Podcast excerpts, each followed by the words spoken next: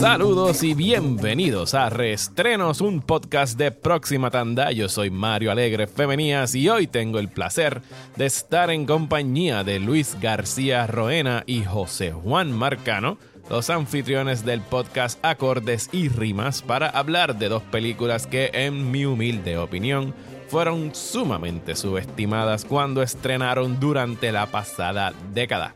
Casualmente se trata de una doble tanda con Brad Pitt, pues estaremos discutiendo The Counselor, estrenada en el 2013 bajo la dirección de Ridley Scott, pero antes iniciamos este episodio con la fenomenal Killing Them Softly del 2012, dirigida por Andrew Dominic.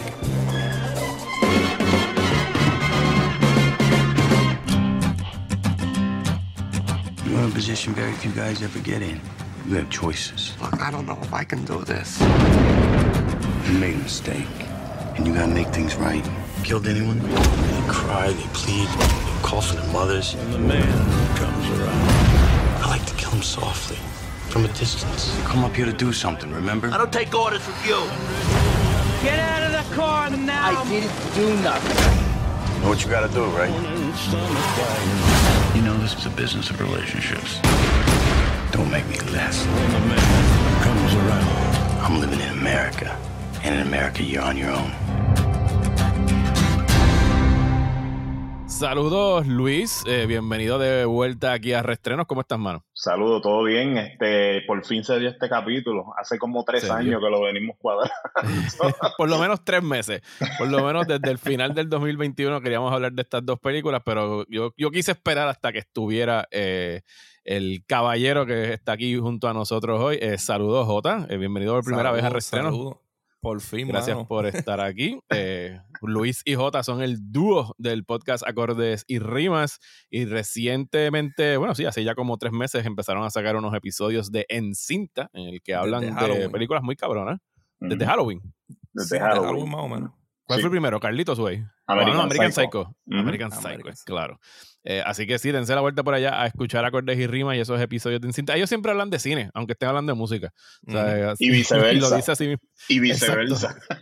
Y así lo mismo eh, lo dice en su, en su descripción. Y yo los traje aquí porque en conversaciones que hemos tenido informalmente en, en Twitter, en redes sociales, ah, siempre ha habido esta película. Ah, como que resurge y se vuelve a tocar y hablamos de alguna escena o hablamos de alguna actuación o de lo cabrón que está el elenco y pues venimos a hablar de Killing Them Softly, la película del 2012 de Andrew Dominic, que pasó sin pena ni gloria por las salas de cine eh, ese año. Yo recuerdo que yo la fui a ver en una función de prensa. Me acuerdo que esto todavía era cuando lo distribuía el Weinstein Company.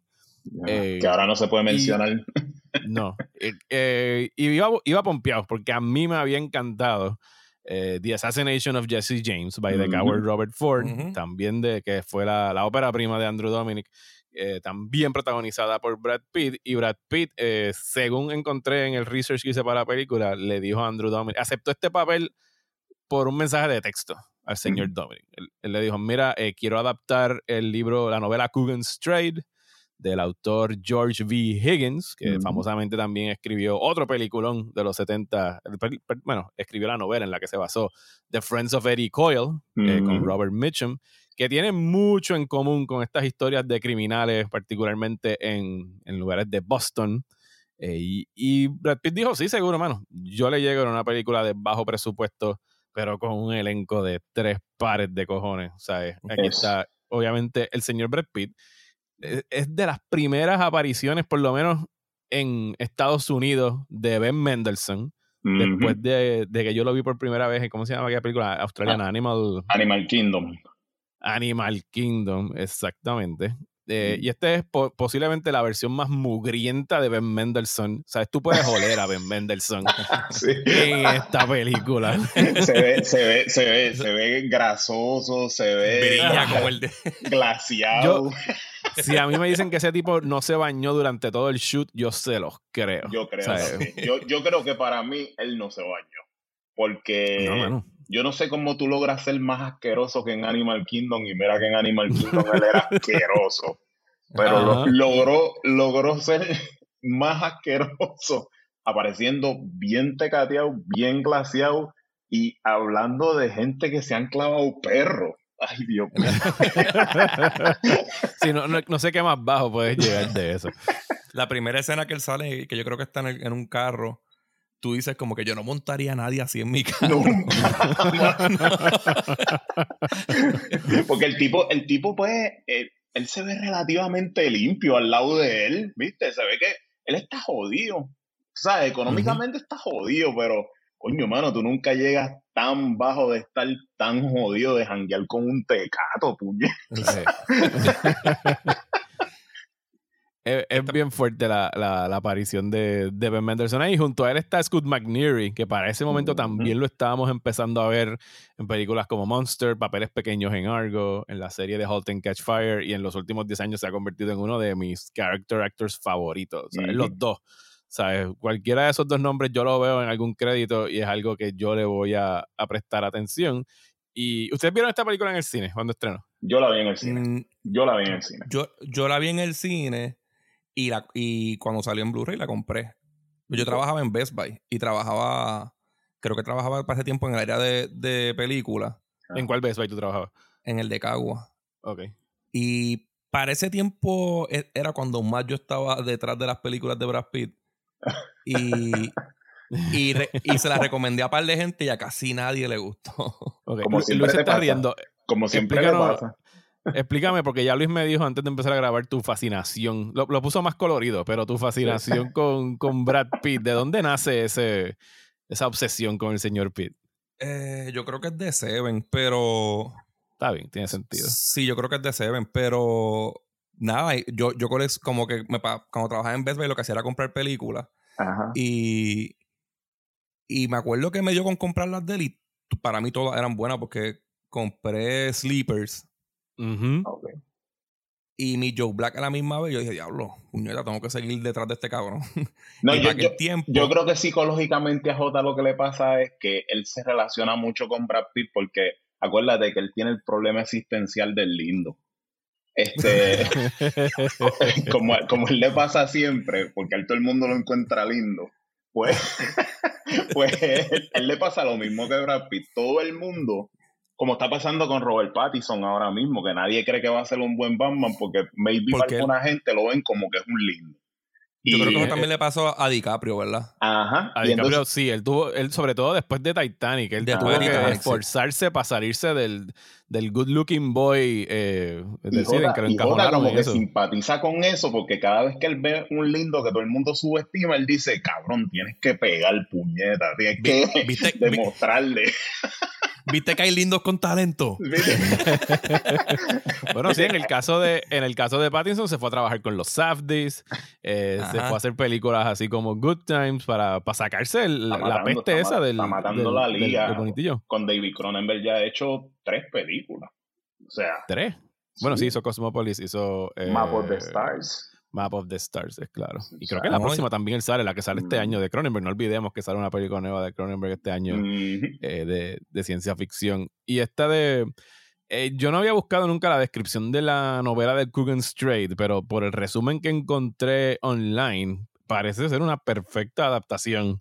O sea, lo que yo leí en esa sinopsis es exactamente lo que pasa en esta película. Lo que sucede es que brillantemente Andrew Dominic la establece en el 2008. O sea, la película Ajá, sale en el ajá. 2012, pero todo esto está ocurriendo. En el fondo de esta película está la elección en Estados Unidos entre. eh, ¿Quién era? No era Bush y. Obama y Obama. McCain. Obama Obama y Obama y McCain. Obama y McCain. Ujú. Que eso es todo lo que estamos escuchando Y durante en la la- radio Y mientras. durante el colapso económico del 2008, a la misma Sí, vez. desde el housing crisis del Ajá, 2008, cuando Wall Street se fue a casi a quiebra y tuvieron que, que rescatarlos. Y lo que estamos, o sea, eh, Andrew Dominic encontró una manera de usar esto de trasfondo para una historia que también trata acerca del capitalismo y cómo todo este sistema está corrompido.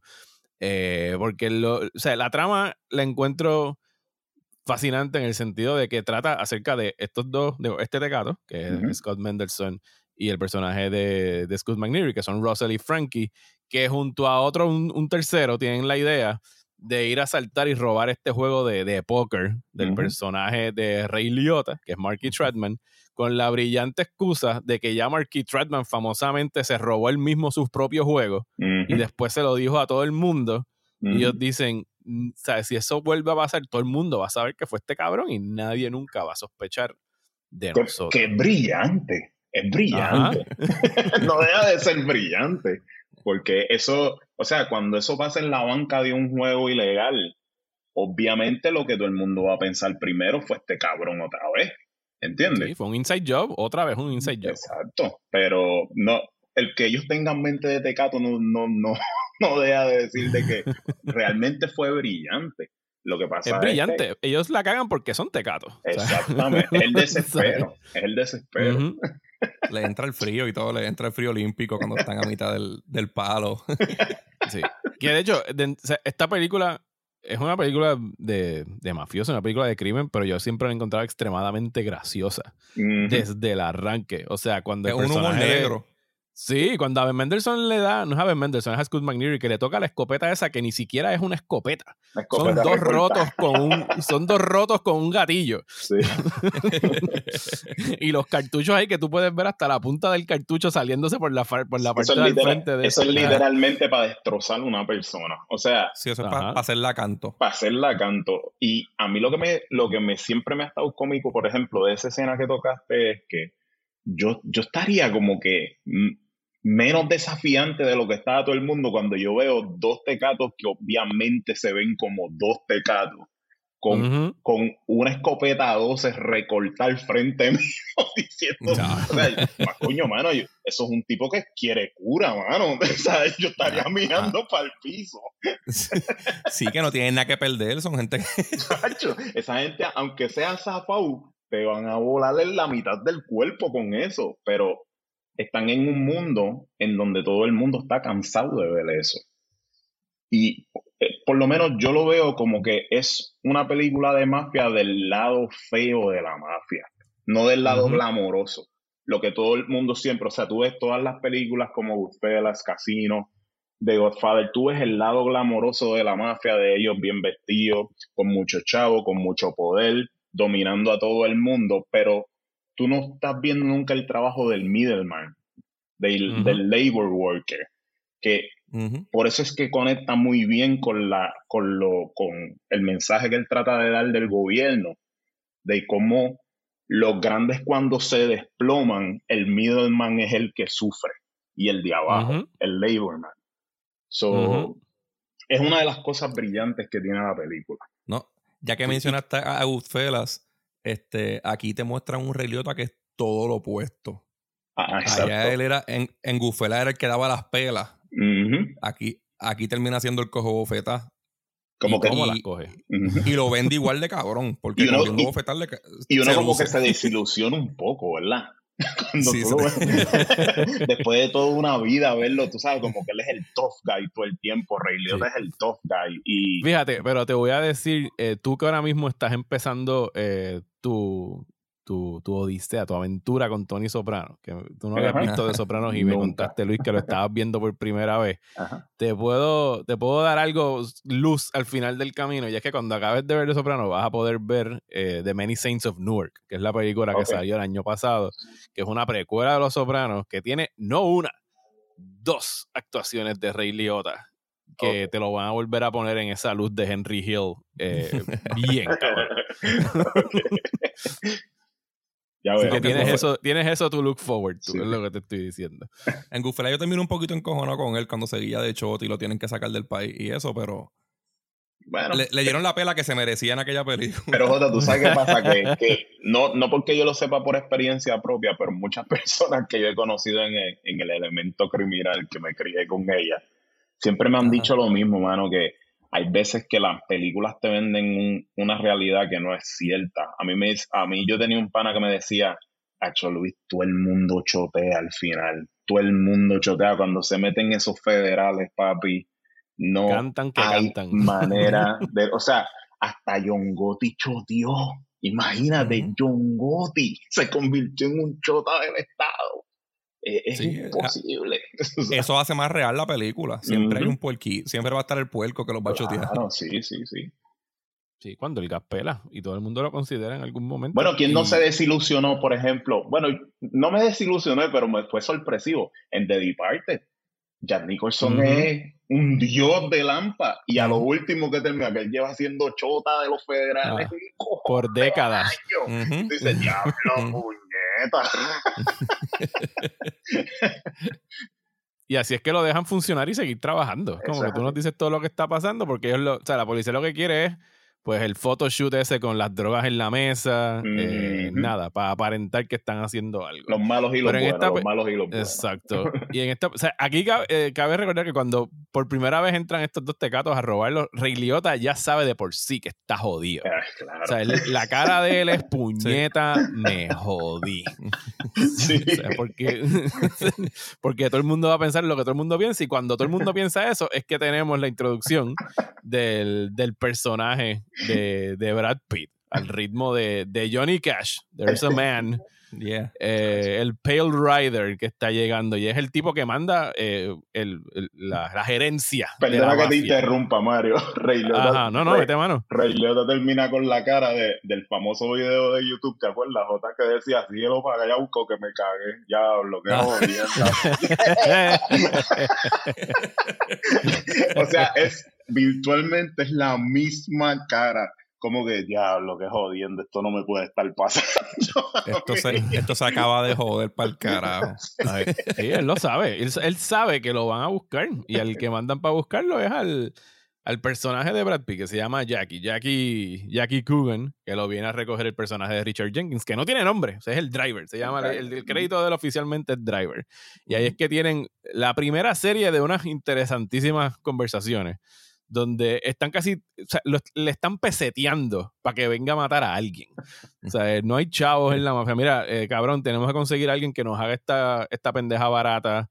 Todo lo que tenemos allá arriba, esto es un, un- un total corporate mentality, les dice. O sea, y. Brad Pitt a todas estas está hastiado y apestado, ¿sabes? Brad Pitt es el middleman que de seguro le han bajado lo que le pagan, ¿sabes? La- la- las vacas están flacas y ahora tiene que viajar hasta acá a resolver esta mierda por algo bien pendejo, que él lo dice desde el principio. Mira, yo sé que no fue, yo no sé que no fue, ¿cómo se llama el personaje? Marky. No fue Marky, porque Marky no es tan pendejo, pero hay que matarlo anyway, porque hay que llevar el mensaje de que o sea, nos tenemos que dar a respetar. Hay que matarlos a todos. Sí, sí, Tanto el que Estamos Ajá. luciendo mal, estamos luciendo mal.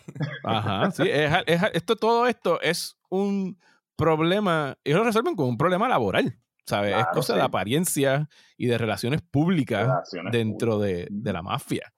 Y es Eh, curioso y- porque yo, al otro día cuando hablaba con Jota de la película, yo le decía, está cabrón porque Andrew Dominic venía de hacer un, un trabajo un poco más robusto y pesado en The Assassination of. Jesse James, que básicamente habla de lo mismo, de las relaciones públicas, de la re- porque esa película enfatiza mucho en la figura que fue Jesse James en la historia americana, en su fama, en la prensa, en cómo él mismo se veía, para hacer casi el mismo mensaje, pero de una manera más simple y más tight en la trama de una película. En eso que le está explicando, en donde básicamente está hablando con un suit, porque Richard Jenkins hace de un suit, Donde él mismo mira su existencia y dice como que, diablo, está cabrón, yo soy un elemento de la mafia, de lo que era la mafia antes, y en esto es lo que se ha convertido la mafia. Yo tengo que explicarle a este cabrón que me está contratando a mí que no nos vamos a ver bien en la calle si la dejamos pasar una segunda porque para la calle ya él es culpable, no importa que sea o no, hay que mandar un mensaje. No por eso significa que yo no me voy a hacer cargo de los que realmente lo hicieron, pero el precio tiene que subir porque son más personas, ¿entiendes? Eso es todo. Sí. Sí, es a lo que se refiere el personaje de Jenkins con todo es una mentalidad de corporación. Al, punto de que estamos viendo la subcontratación de la subcontratación de la subcontratación. Exacto. Porque Brad Pitt está ahí eh, en, en sustitución del que era el matón de ellos, que era Sam Shepard, que era Dylan. Dylan, O sea, que Dylan eh, se estaba muriendo para este punto en la película. Y cuando llega el personaje de Brad Pitt, él le dice, mira, yo no lo quiero hacer porque... Y ahí, de ahí sale el título de, de la película, el de Killing Them Soft. Y él dice, mira, a mí me gusta matarlos suavecito, desde lejos, que no haya feelings. Se me encabrona cuando empiezan a rogar y a llorar que no los mate, ¿sabes? A mí esa pendeja no me gusta. se, o sea, se pone, él lo dice así como que, ah, o sea, esos sentimientos y mierda, yo no puedo bregar con eso. O sea, yo lo, soplo un tiro desde lejos. ¿Verdad, Jota? Que yo, no me soy, venir. yo soy lindo, pero no soy llorón, cabrón. Pero es- eso es otra cosa de Brad Pitt. En esta película, Brad Pitt no es el. Siempre lo va a tener, ¿verdad? Pero no es como que el eye candy de. No, él no, él no va a moderar ni nada, no sale sin ropa. Este, y el mismo Andrew Dominic dijo que, pues, esto es una película violenta. Las películas violentas no son de mujeres. Si la puedo hacer sin mujeres, mucho mejor. Y lo que yo creo que sale una mujer nada más y no sale ni el nombre de ella. Ajá. Eh, no. Yo- De hecho, aquí en los créditos por lo menos no, no, no aparece. Es completamente masculina. Sí, Es sale, eh, ella es la prostituta que sale en, eh, con James Ajá. Gandolfini en el cuarto. Sí. Hecho, ya, ya que mencionas a James Gandolfini, el personaje de Mickey es el que contrata el de Jackie para que venga a matar a estos dos tecatos. y James Gandolfini, o sea, toda esta película es una serie de conversaciones en un carro, conversaciones a través de una mesa, todo so- sobre acerca de lo jodido que está Estados Unidos. En el fondo siempre hay algún eh, noticiario hablando de las elecciones, se escucha Obama, o sea, esta gente está hastía. El, o sea, y esta película en el 2012 fue profética de lo que estaría pasando Yo- yo- durante toda la década. Por eso y es que yo entiendo que no fue más famosa, porque recuerda que él la hace en el 2012 con el trasfondo del 2008. En el 2012 Obama era un darling de la prensa. Ajá, y, y- estaba y- ahí para la- eh, y- estaba para las elecciones otra vez, para revalidar otra vez como y está, presidente. está cabrón que un, neoze- un australiano nacido en Nueva Zelanda venga a criticar el sistema de gobierno de Estados Unidos en su casa. O sea, Descaradamente. descaradamente, pero diciendo la realidad de que prácticamente lo que prácticamente lo que le está diciendo es, mira, no va a haber ningún cambio. Todo esto es la misma mierda y el gobierno opera como opera la mafia y los pone a la par. Cada vez que da una información de las noticias, pone en contexto una escena que se va manejando de igual manera que el gobierno está manejando la situación económica. O sea, tratando los dos espectros como una organización criminal que simplemente, como dije ahorita, el que termina jodido siempre es el labor worker y el middleman. Eso es todo.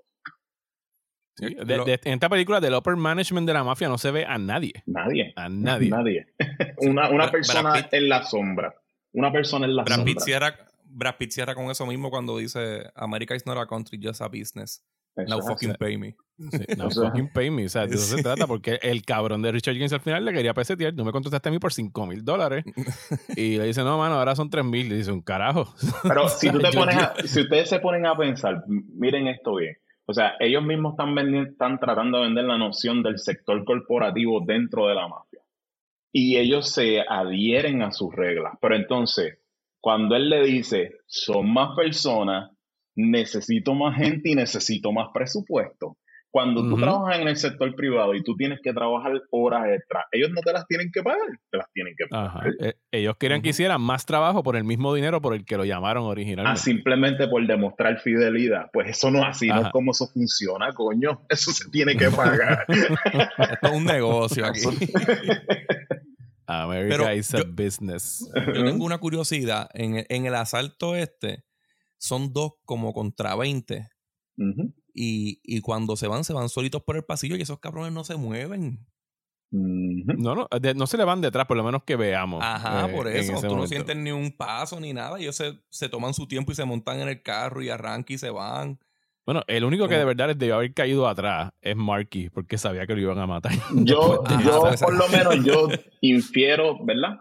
Porque él sí hizo algo brillante en que ellos no solamente se llevaron la banca, ellos, Llevaron la pistola ellos limpiaron a la gente. Pero como que él no lo enseñó implícitamente en la película de que ellos sacaron un bolso, le llevaron los chavos, cartera, pistola, esto, lo otro. Y ya ahí se hubiese visto quizás mejor. Porque es verdad lo que Ujú. dice Jota, tú no, tú no sientes como que nadie salió detrás de ellos, este, como, como harían en una película coreana, como harían en Old Boy, por decirlo así. Que pondrían una escena sí. extendida de un pasillo peleando todo el mundo. Ajá. ¿Tú, tú, tú te imaginas que se, que se quedaron como que, diablo, cabrón, nos quitaron todos los chavos, dos zánganos. dos zánganos, dos con, zánganos con la mano temblando. Con la... no, que nos robaron con guantes de fregar plato. Así, mano. Eso es a lo que me refiero cuando digo que la película es graciosa, eh, sobre todo en los intercambios entre ellos. Eh, y aunque es verdad lo que tú mencionas de que Andrew Dominic no se pone flashy en esas escenas, hay unas que impresionan mucho. La escena de estos dos inyectándose manteca, Ah, Sí, ¿sabes? la nota de Ben Mendelssohn, la manera como. Andrew Dominic usa estos lentes y la cámara Qué lenta. manera de insertarte en, en ese el, mundo, ¿verdad? el- el diseño de sonido de esa escena, donde tú estás escuchando al personaje de Scott McNeary, porque a todas estas, el Ben Mendelssohn, el personaje de Russell, se chotea como que así, yo le dije a tal persona que hicimos esto, y básicamente fue su sentencia de muerte por Exacto. bocón cuando fue para Florida.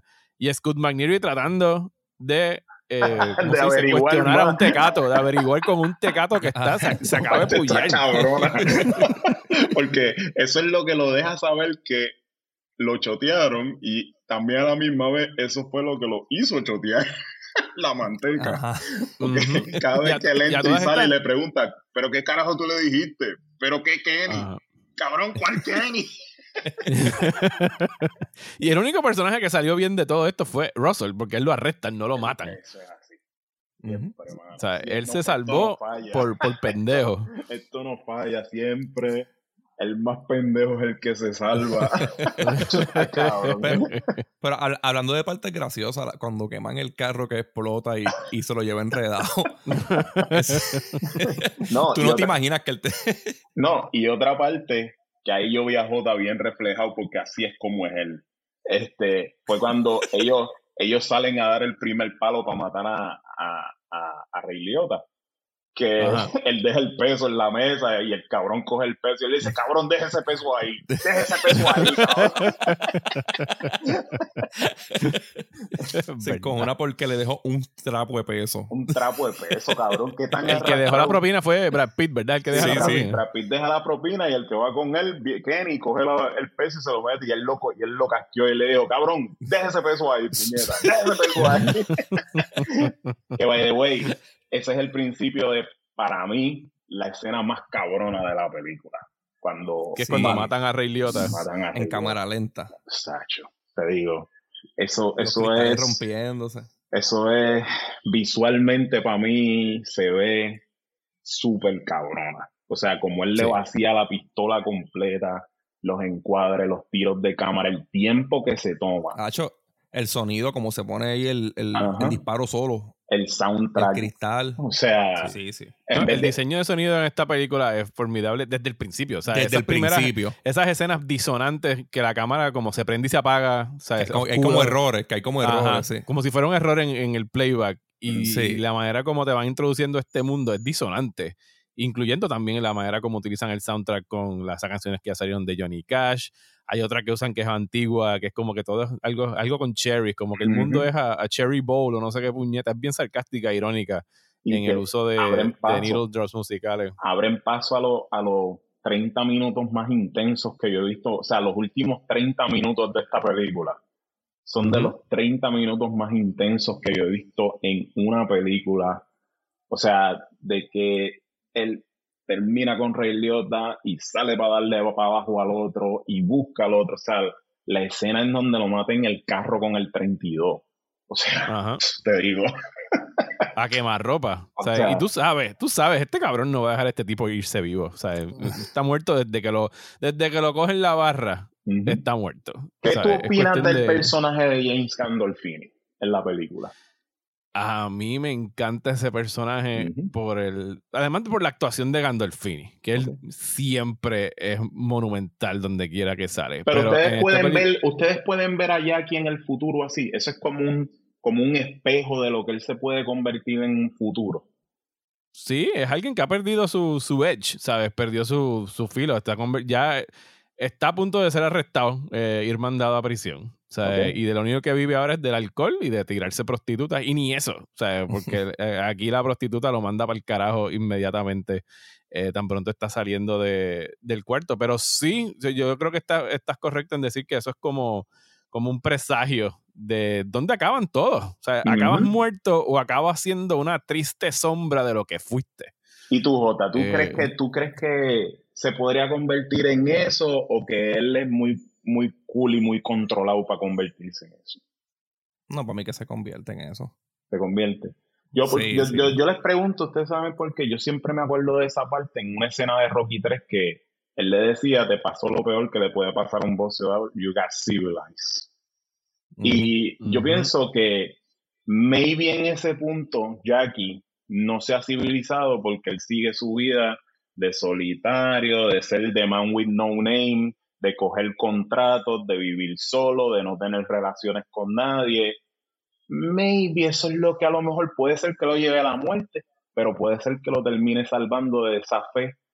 Pero si se casa, como le pasó a Jane Gandolfini, que tiene, trata de hacer una vida con una esposa, aunque tenga que vivir una doble vida, como más, ex. más adoptar ese, se- esa, esa parte del sector corporativo de lo que es la mafia, es lo que te termina jodiendo. O sea, yo siempre recuerdo que en Boardwalk, Boardwalk Empire decían, you can be half a gangster. Si tú, si tú eres un gangster, tienes que ser un gangster completo. Eso de llevar una doble vida como político y gangster detrás y esto, eso no, no va a correr porque la gente que está en el, la gente que está en la política te puede respetar, pero la gente que está en el AMPA no te tiene un carajo de respeto. Para ellos tú eres un político más, ¿entiendes? So, no sé, yo, yo lo veo como que es posiblemente un marco de lo que se puede convertir si algún día se civiliza, lo cual Sí. no debería ser nunca. Ahí me, ahí me gusta el speech ese que hace Gandolfini de la puta de la, de la ex con diferentes machos. Que Tú te la tiraste, tú te la tiraste y él, no, no, cabrón. Cabrón, yo llegué tarde, ¿de qué tú estás hablando? Yo no estaba ahí todavía. yo no- Pero Furano se la tiró, pero yo no estaba todavía para ese tiempo. Es que te digo, es perfecta hasta en el, hasta en el ámbito en donde le caen pajas a la leche, o sea, de que todas las películas son un setting y van tratando de cortar camino, ok, este es el asesino que contrataron, va a buscar los tipos, esto, lo otro. No, no, no. La película te juega una dinámica que tú nunca ves todo el tiempo, de que yo necesito ayuda, busca la ayuda, coño, este cabrón está quemado, qué jodiendo, ahora voy a tener que bregar con este también, cómo me lo quito de encima, tírale los guardias, pero necesito chavo. Entonces, el fin último todo el tiempo es, necesito chavo, para bregar. Mira, y, y lo más lo más cabrón es que la película es corta. Yo- es una película cargando el plot y es bien corta. La película dura hora y media y yo creo que se siente más corta porque Brad Pitt sale como a la media hora de la película. Yo, yo Sí, siempre es- me es quejo de 90 todo eso. sí. Ujú. Sí, De que- 97 minutos. Y según busqué, el corte original de esta película eran dos horas y media. que yo no, yo, a mí no me molestaría verla, tampoco. Claro que no. no me molestaría verla, pero, pero se siente tan bien que sea tan tight y que haya logrado Sí, tanto que sí. sea tan tight. Es que está cabrón, de verdad. Sí, que tú, que tú piensas, ¿qué más le puedes añadir? ¿Qué necesita? Me imagino que serían subplots y estirar más las conversaciones, que conmigo estaría perfecto. Sí, porque los diálogos son perfectos. Pero no le sobra nada. ¿sabes? Nada. Esta película no tiene nada de grasa. ¿sabes? Cada escena hace algo, cada conversación hace algo. ¿sabes? Yo pienso que hay- eh, si le cortaron una hora, yo entiendo que el señor Andrew Dominic hizo, hizo lo correcto. no me, que no, esto, todo esto no sobra. me vayan a tirar, viste, pero yo siento que la película es quizás, no voy a decir más buena, es tan Ajá. buena Ajá. como, como, como The Carter de John Mackenzie de Michael Caine. O sea, Sí. y para mí eso es mucho decir, es mucho que- decir. Sí, es que pero- es una película que, que, que parece esta y la que vamos a hablar después de The Mm. Counselor. Son películas que parecen sacadas de los 70. O De sea, son verdad, películas sí, de verdad. pesimistas, ni- eh, Ujú. nihilistas, ¿sabes? Como que el mundo es una mierda y estamos sumidos en ella. no hay nada Eh, no hay esperanza. Sí, sí. O sea, los personajes están hastiados. Sea, es, es algo que, pas- que pasó en el cine de Estados Unidos eh, en plena guerra de Vietnam, posguerra de Vietnam, En su Nixon, todo mejor eso. momento, en su mejor momento. En sus, en sus queridos y los gloriosos años 70. y que tiene, como Eh, dijo Joto ahorita, yo creo que uno de los mejores discursos finales que se han visto en el cine, yo creo que de la década de los 2000 para mí es uno de los mejores cierres que han tenido una película. Sí, Definitivo. Cuando, cuando él le contesta como que al, al speech de Obama, diciéndole al tipo, no va a pasar nada, cabrón, se va a quedar tú igual, nos vamos a joder. Ahora va a decir, Esto es, ahora va a decir es- hay que nos- salvarnos. ahora va a decir que nosotros somos una comunidad. Y Obama Ajá. dice, we are a community. Él le dice, te lo Ajá. digo, cabrón. Que, que Todos todos somos, que todos somos una misma persona. Y ahí Sí. mismo lo dice también. Sí, porque eso es la misma mierda que hablan todos los políticos. O Es sea, un libreto. Es, es un libreto y es una falsa esperanza y es lo que el tipo está hastiado de escucharlos a todos decir y que no solo lo escucha ahí, lo escucha probablemente también en cuando tiene que escuchar las mierdas que le digan sus superiores en la mafia. Mm, maybe no tuvo más fama por eso, porque quizás fue- la hizo en un momento en donde todo el mundo quería sentirse esperanzado. Y si a lo mejor hubiese salido en el 2022, quizás hubiese sido Hubiera más famoso, pegado. hubiese tenido muchas nominaciones al Oscar, la crítica se Por la- hubiese desbordado. O en la era de Trump, Sí. si hubiese salido en la era de Trump, ¡fu! Chacho. Por el lado político, tiene, tiene un buen lado político y una Ujú. crítica que, que se puede identificar un montón de gente porque es bien relevante todavía. and reaffirm that fundamental truth that out of many we are one. You hear that line? Line's for you. Don't make me laugh. We're one people. It's a myth created by Thomas Jefferson. Oh, now have a go at Jefferson, huh? My friend Jefferson's an American saint because he wrote the words all men are created equal.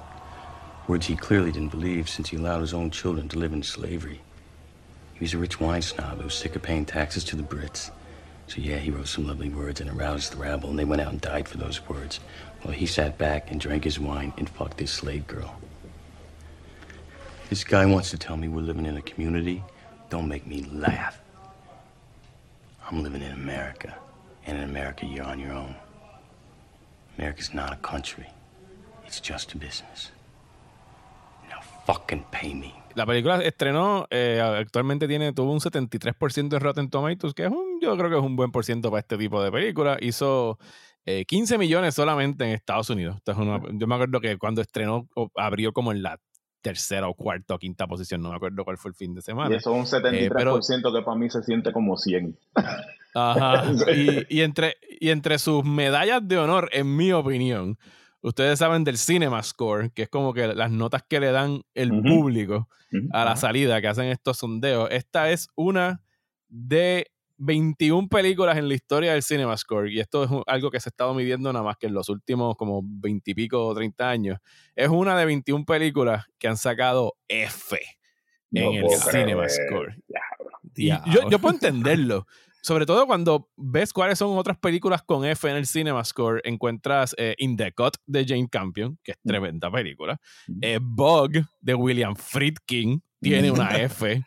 Eh, Mother de, de Aronofsky también sacó una F. Y. Solaris. Solaris de Steven Soderbergh, que para mí es de los mejores remakes que existen. Ese de Steven Soderbergh también tiene esa, esa medalla de honor de sacar una. O sea, cuando una película saca una F en el Cinema Score, así puede ser la más mierda, yo le presto atención.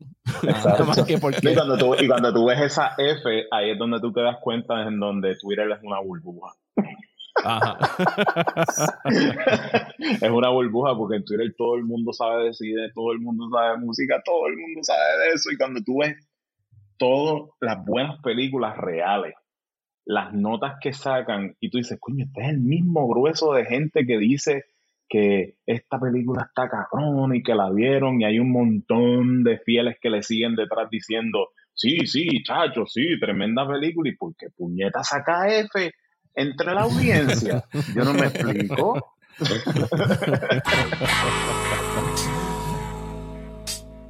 Counselor, we've got a problem. The shipment. It's gone. I had a call from our business partners. These people are out 20 mil. They think we're all involved, don't they? No.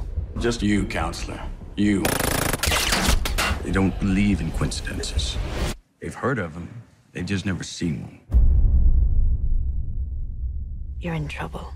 Bueno, la otra película que vinimos a discutir hoy, eh, muy similar en términos de, de, mood y de lo que tiene que decir sobre, sobre el mundo, es The Counselor del 2013, dirigida por el señor Ridley Scott, de el primer libreto escrito por Cormac McCarthy específicamente para el cine. Esto fue un spec script que él había escrito. Eh, había un par de personas que lo querían, entre ellos los productores de The Road, que la adaptación de esa novela se había hecho dos o tres años antes.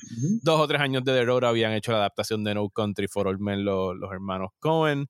Llevo años esperando, en algún momento Todd Fields eh, iba a ser Blood Meridian. Todavía es la hora que nadie adapta ese western. Nadie se va a atrever nunca. Nunca alguien lo va a hacer en algún momento. Y me, encantaría que fuese Andrew Dominic, pero ya hizo un western. Alguien lo va a hacer. Tarde o temprano alguien se va a atrever.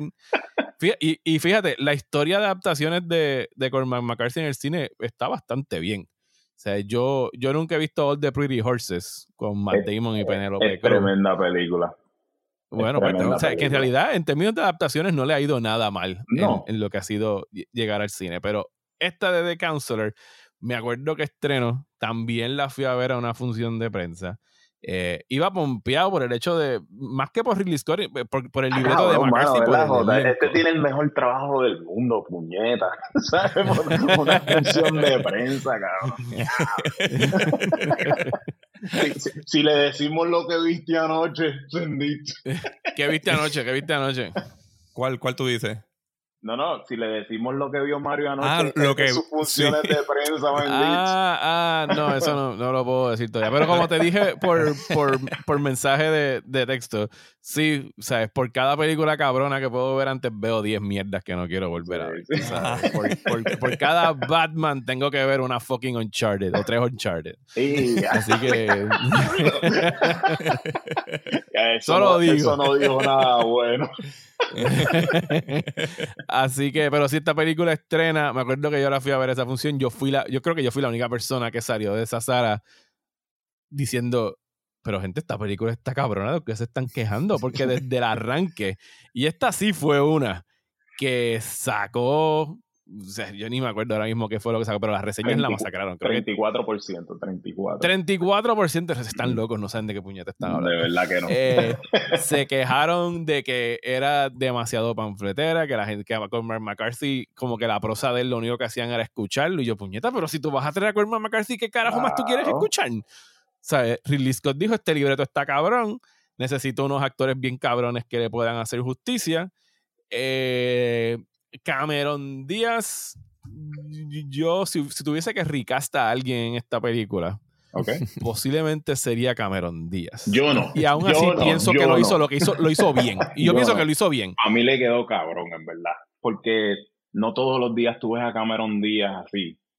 Y no sé, la combinación de una rubia con tanto oro, con tanto animal print, esos. No te estoy diciendo que este es Kate Winslet en Triple Nine, que estuvo perfecta.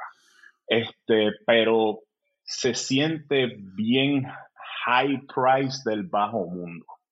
O sea, eh, eh, tú sientes que esta tipa vino de abajo, que es una joseadora y que esta tipa está dispuesta a hacer lo que sea y, y más importante aún, que es un puppet master que fue lo más que me gusta en, la trama de la película. Sí, a mí lo que me choca es que el, hecho de que el personaje de ella dicen que es una mujer eh, de Barbados. Ajá. Eh, una Rihanna. una Rihanna. Sí, y Cameron Díaz grabó toda esta película. Ella rodó toda la película tratando de hacer un acento eh, barbadiense.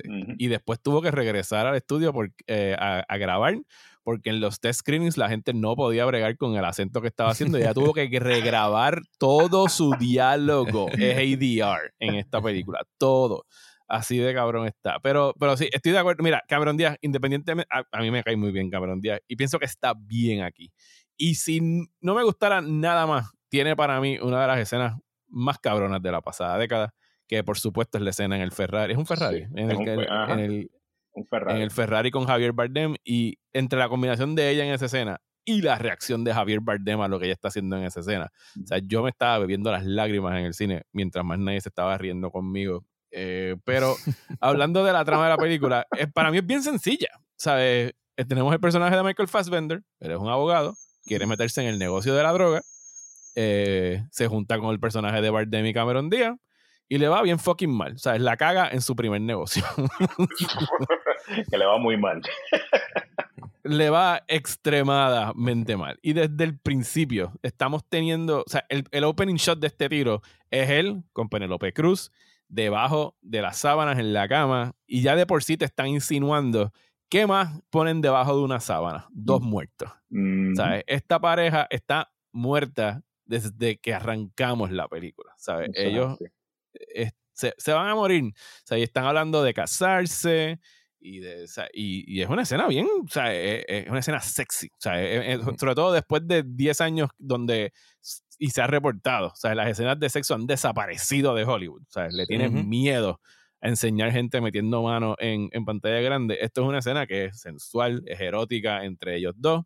Se quieren casar. Y tenemos el primero de los discursos que se tiran, que es como que necesitamos a alguien que venga aquí a hablarnos de diamantes y del mundo. Por favor, busquen a Bruno Gans. Ah, sí, eh, nada más nada menos, ¿verdad? del diamante. Sí, bien poqui- poquita cosa. El, gran Bruno Gans, eh, que en paz descanse. Y mientras todo esto está ocurriendo, eh, el personaje de Michael Fassbender, que de hecho la película, cuando la volví a ver ahora para este episodio, dije, coño, ¿dónde grabaron esta película? Porque no pare... O sea, se supone que es Estados Unidos, pero no pinta como Estados Unidos. Se grabó en Londres.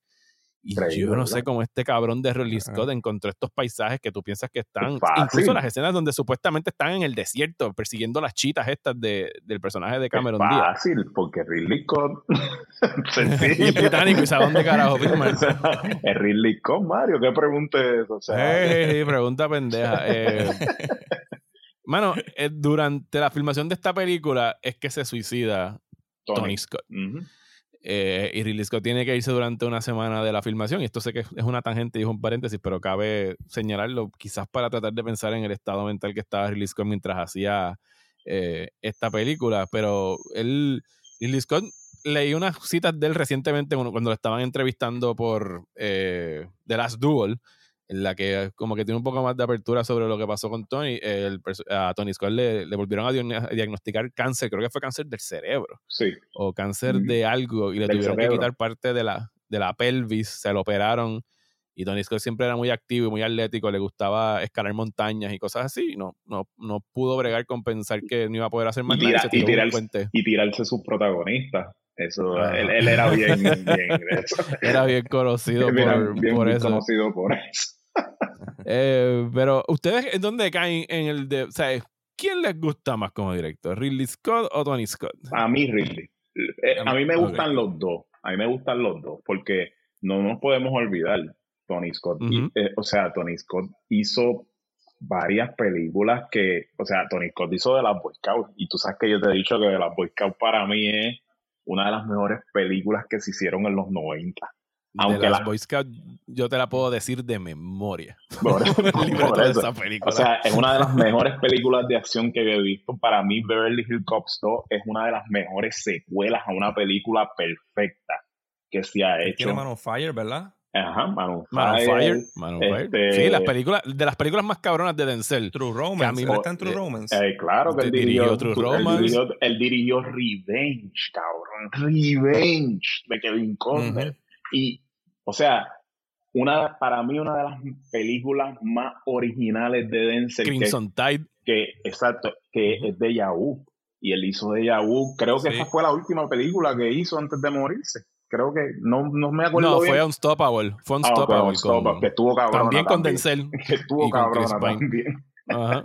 O sea, hay bien pocas películas de Tony Scott donde tú puedes decir no me gusta, me gusta, pero nunca puedes decir coño, no dejo de ser original, porque The Fan es, The Fan es una película bien original. Sí. O decir Es- está mal hecha. o está porque mal hecha. cabrón dirigía, o sea, los dos dirigen cabrón. Los dos incluso dirigen cuando las cabrón. películas no son. Pero Sí. para mí, por lo menos, Thunder de Thunder, o sea, para mí personalmente, Ridley Scott. A mí, yo, o sea, yo a lo mejor será por Blade Runner, que yo soy tan fanático de Blade Runner, de la original. Este, no sé si será por eso, pero cada vez que Ridley Scott hace una película, yo siempre trato de verla en el cine porque Ridley Scott es un director que tiene un scope bien amplio. de lo que es la estética.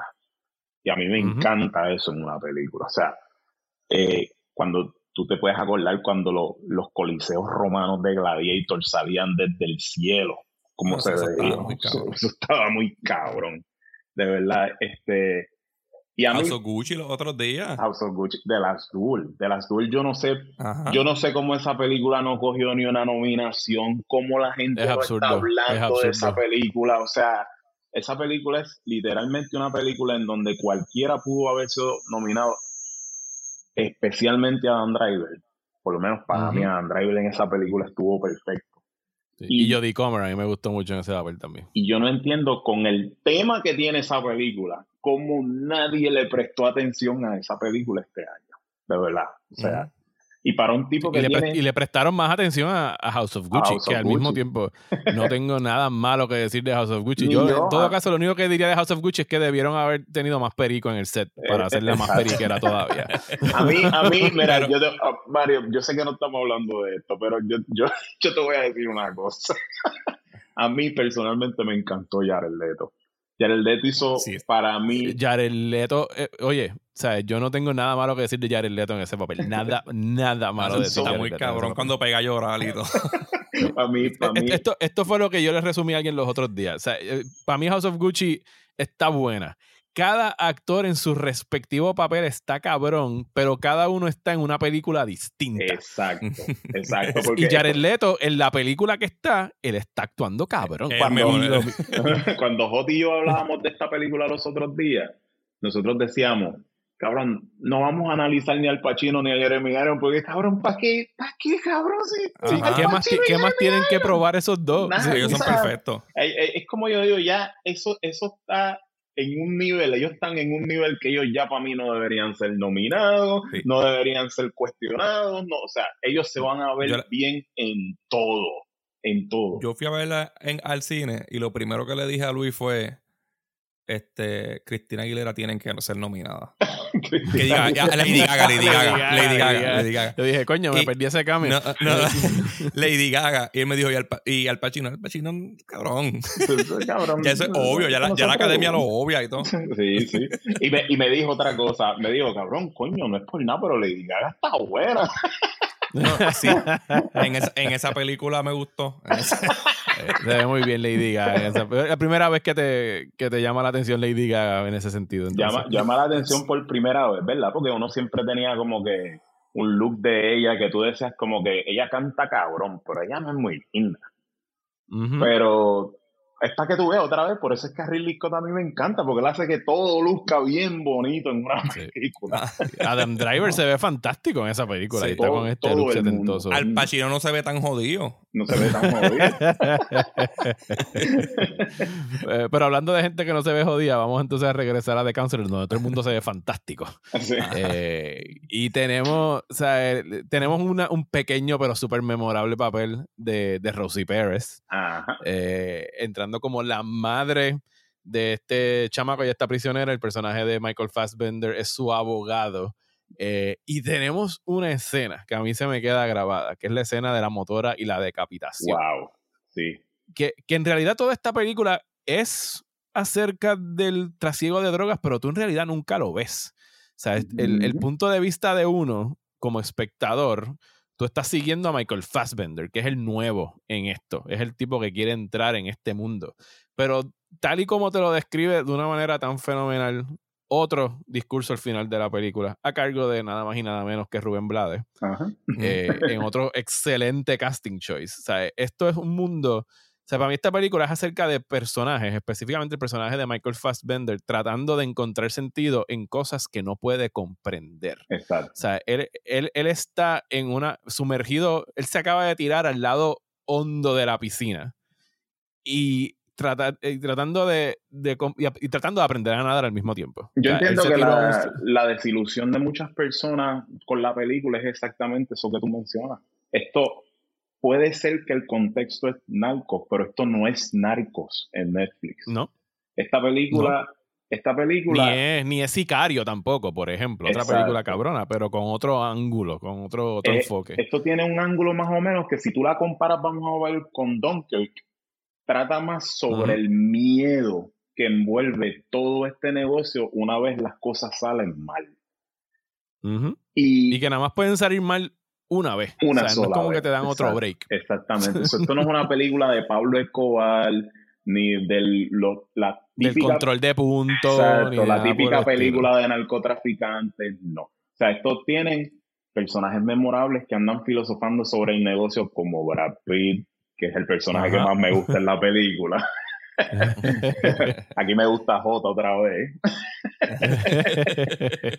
que tiene para mí una de las escenas, o yo te diría la escena que más me gustó de la película, que es cuando él se reúne con él la primera vez y le explica, Ajá, que está en una barra. y le dice, tú estás dispuesto a tratar de bregar con lo que acarrea este mundo, o sea, porque yo sé que tú estás viendo la óptica positiva de que tú vas a hacer esto, todo va a salir bien, vamos a lograr el cometido y fin, y así vamos a seguir toda la vida, pero después que tú te acostumbras a todo esto, o que a lo mejor tú eres parte de otro mundo, porque tú no eres de este mundo, tú estás dispuesto a vivir perseguido todo el tiempo, porque él le dice, porque yo, por lo menos yo, yo puedo vivir con mil mujeres, con toda la riqueza, y puedo vivir en un monasterio fregando platos, toda mi vida metido Ajá. en un boqueto, porque yo vivo dentro de mi cabeza. Tú estás Ajá. dispuesto a hacer esto si te toca. Y se lo que dice. es un discurso que es un discurso no muy distinto al discurso que, que da el personaje de Robert De Niro en Hit. Exacto. O sea, es como que en esta vida tú tienes que estar listo para soltarlo todo en cinco minutos e irte para el carajo. Exacto. O sea, tú puedes hacer un detachment porque eso juega muy bien con la trama de la película en donde él está planificando un futuro con su prometida, de que le está comprando diamantes, que él se quiere casar, que él quiere hacer una vida, o sea, Guillermo Tener del, hijos porque ella está embarazada. Guillermo Ajá. del Toro, que es súper fanático de esta película, siempre dijo que a él lo que le encanta de esta película es que a través de sus diálogos tú puedes ver el poder de lo que es el aburrimiento y lo cotidiano y lo que te impulsa ese aburrimiento a hacer. O sea, que- de que tengo tan todos estos chavos y qué puedo hacer con ellos. O sea, Exactamente, y yo quiero esa vida. exactamente. Porque- y el personaje de, de Michael Fassbender ya tenía O sea, y, y tenía chavos, podrías decir que legítimo, si es que no estaba haciendo negocio eh, por otro lado también. porque Y tú pensarías que sí, porque si hay alguien que está considerando meterse a la droga, ya de algún lado viene eh, cojeando en términos de, de negocio. O sea, Claro. a un pana de un pana le dice como que no, háblate con este tipo. Él representaba, creo que él representaba el personaje de Javier Bardem en algún momento. O sea, tenían un, tenían un trasfondo en, entre ellos. Pero, pero sí, lo, lo que dice que dice del toro del aburrimiento es, es bien acertado. Sí, de- definitivamente. O sea, es una película que yo pienso que de aquí a 20 años la gente va a decir, wow, esta es de las mejores películas de Ridley Scott que nadie nunca habló nada de ella. Y va a Sí, suceder. bueno, para, para mí es la mejor película de Ridley Scott hasta que hizo, o sea, hizo de las Duel el año pasado y yo sí, voy para atrás, yo decía que la más cabrona que había hecho anterior a esa fue eh, Ujú. The Counselor. Y ahí estoy medio solito, eh, pero yo eso es lo que pienso. yo pienso igual. yo leía-.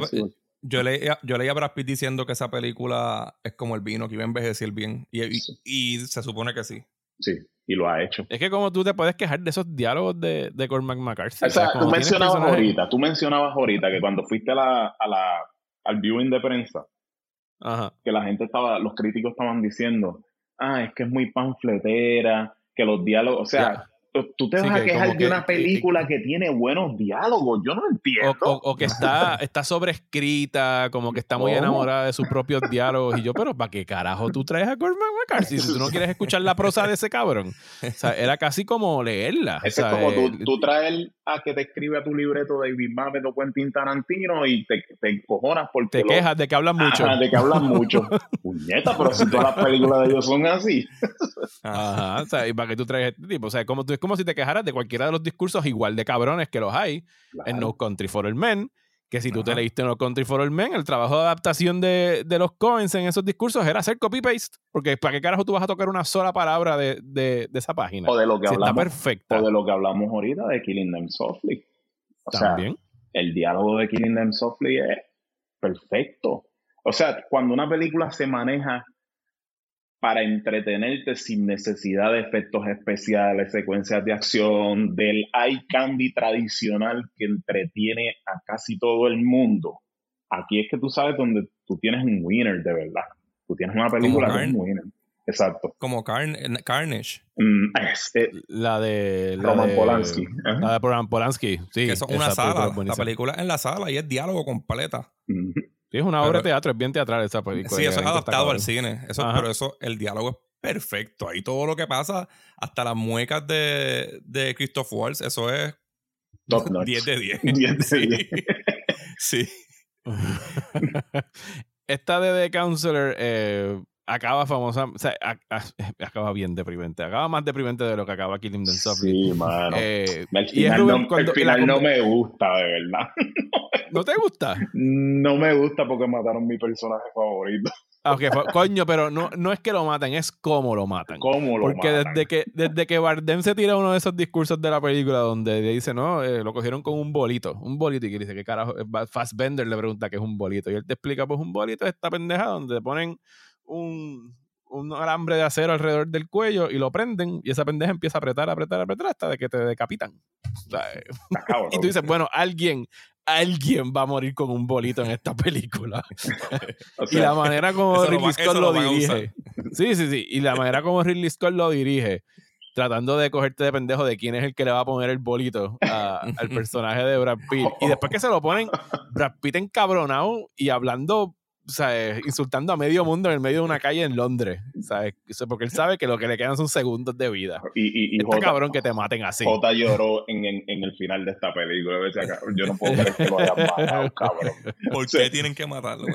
O sea, hasta en Fight Club no lo mataron y le dieron un final más digno. Mira, no es real. Pero, Edward Norton prefirió darse el tiro a él. exacto. No, y entonces, y, y la película, al igual que el bolito, tiene muchos, o sea, tiene muchos setups y tiene muchos payoffs. Que si tú estás pendiente de la película, pues los puedes coger, porque incluso la manera como acaban el arco del el personaje de Fassbender, de Fassbender, que es que está en el hotel y le deja un sobrecito, y cuando abre el sobrecito hay un disco. Él ya había escuchado hablar Eso sobre los discos que le entregaban a la gente. El disco nada más dice Play Me o una mierda así. Y él sabe que hay una película ahí de estos cabrones torturando, violando y o matando Y a su esposa sacándole el be- embarazada. sacándole el bebé, sacándole el bebé. Sacándole el bebé y tirándolo para arriba. Tirándolo por arriba y Eh, cachándolo.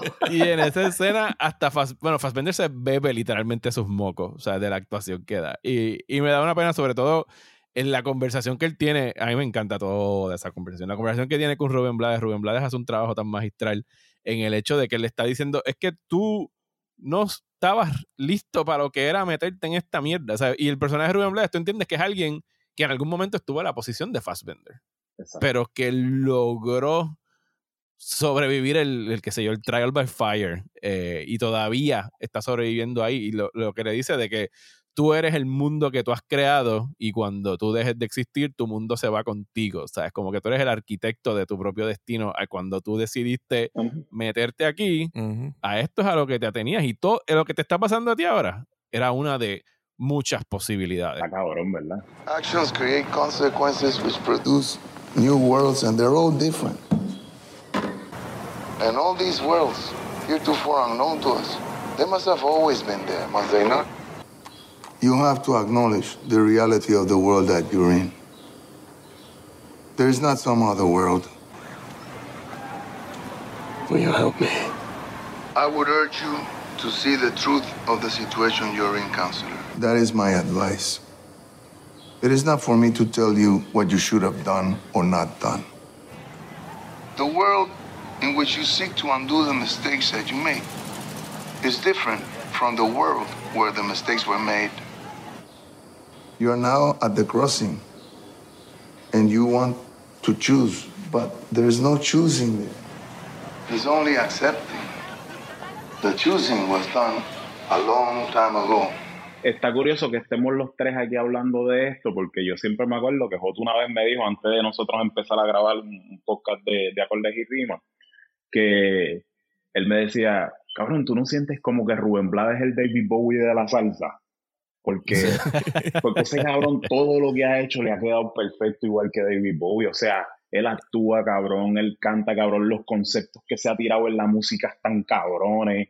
Este, Todas no, las fusiones que hace. o sea, tú, tú no has visto como que tú no puedes decir, coño, falló aquí. Rubén Blades grabó hasta con Reed y le quedó cabrón. Y eso es bien difícil. Metallica no pudo. Metallica no.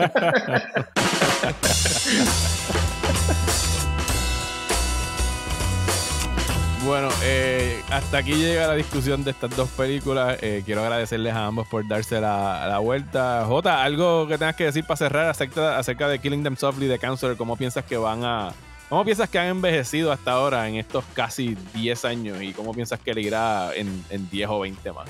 Yo creo que van a envejecer bien, pero todavía no, todavía no ha llegado ese tiempo. Todavía la gente como que no les da el respeto que se merecen. Yo me imagino que es por, por lo abundado que está de superhéroes el cine, pero estas son películas que deben ver que no, qué sé yo, yo como yo recomendaba antes Crash, por ejemplo. Ajá. Son, son películas que yo recomendaba y la gente les pichaba y como a los tres años la veían y me daban las gracias y yo diablo, ahora fue que la viniste a ver, cabrón. Pues, estas, peli- estas películas son así, mano. Las, las dos, Killing, Killing Them Softly, yo no la había visto, bueno, yo la, yo la compré y la vi como dos veces y no la había visto hace muchos años, como seis años, cinco años. La vi ayer y yo creo que me gustó más y todo. Yo me, me acosté, me acosté como que ansioso y todo. Pensando en ella, pensando en ella. Sí, No, y, no, que, y que es una película que no puedes parar. O sea, una vez la pones o si la agarras. Y es cortita. y nos lo revolvemos 97 minutos. Yo aprecio tanto, sobre todo en el, en, en el presente, películas que pueden hacer todo en 90 Claro, minutos. Para mí esas son las mejores películas. Ah, En, y en nosotros que hablamos de música, en música lo mismo pasó con un disco, con el disco de Silk Sonic, por ejemplo, el año pasado. Ajá. El disco no dura ni 40 minutos, yo creo, y puede ser el disco del año. Es algo, una producción perfecta. Y esta peli esa película es así, esa película no tiene un segundo malo. Completamente de acuerdo. Eh, Luis, ¿qué tienes que decir? Bueno, yo, yo soy un poquito más pesimista. Yo pienso que que no- nunca no- las van a entender. no, eh, o sea, no en el concepto de las películas. Las películas para mí las dos son perfectas, pero para mí, como yo veo el futuro en el cine, es que Disney infantilizó completamente a la sociedad. Y realmente yo no veo como que sea progresivo que la sociedad salga de esto.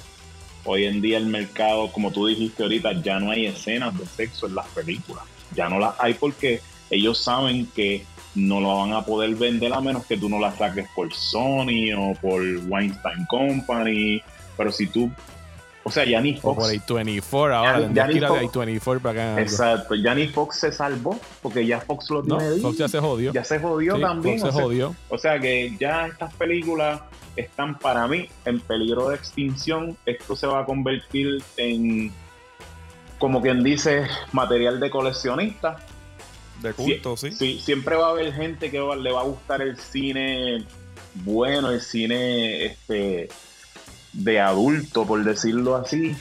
Pero para mí, yo no sé, yo soy un poquito más pesimista. Yo, yo pienso que pues Disney infantilizó la sociedad. La gente lo que quiere ver nada más es Star Wars superhéroes.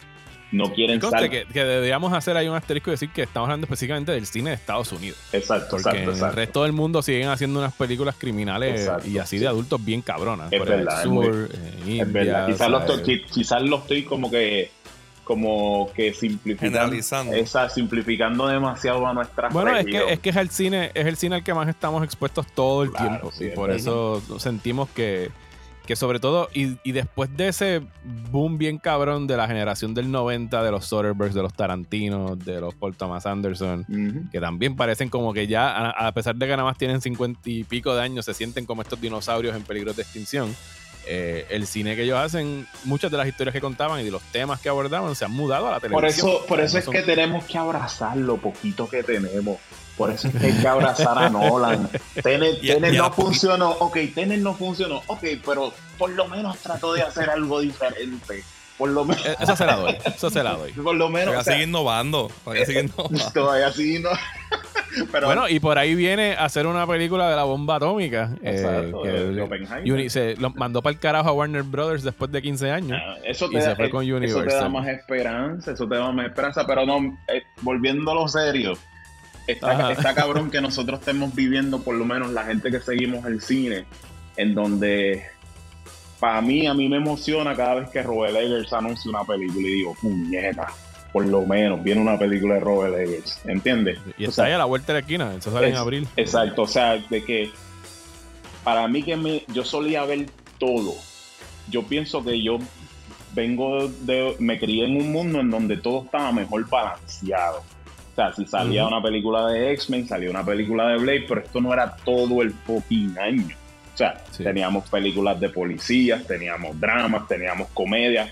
Mano, no hay ni comedia ya. No hay No, películas come- cómicas.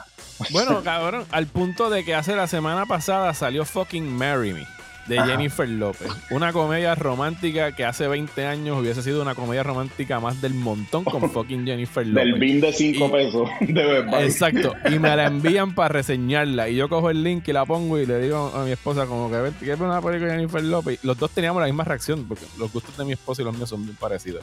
Como que, diablo, una película de J-Lo, una comedia romántica de. J-Lo. Cabrón, y yo creo que estábamos tan sedientos de, de- de otro tipo de género que la película nos gustó con cojones.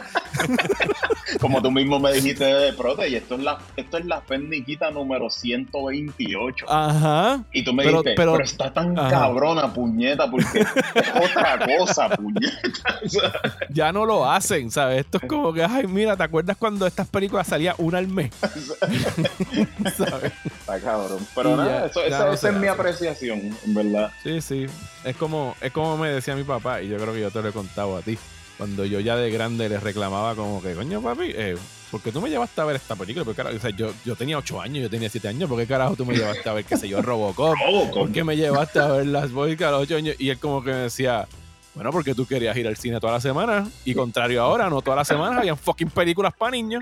Ahora es todo lo opuesto. Había más O sea, ahora- películas, puñeta, que tú querías que te llevara. Ahora, ahora todo el entretenimiento, la inmensa mayoría lo pueden ver los niños sin ningún problema y los adultos estamos como que, "Ah, por favor, Claro. dame algo R, dame algo que no lo pueda llevar a mi hijo. House of Gucci con Pepa de Pi, puñeta, hacia la madre, qué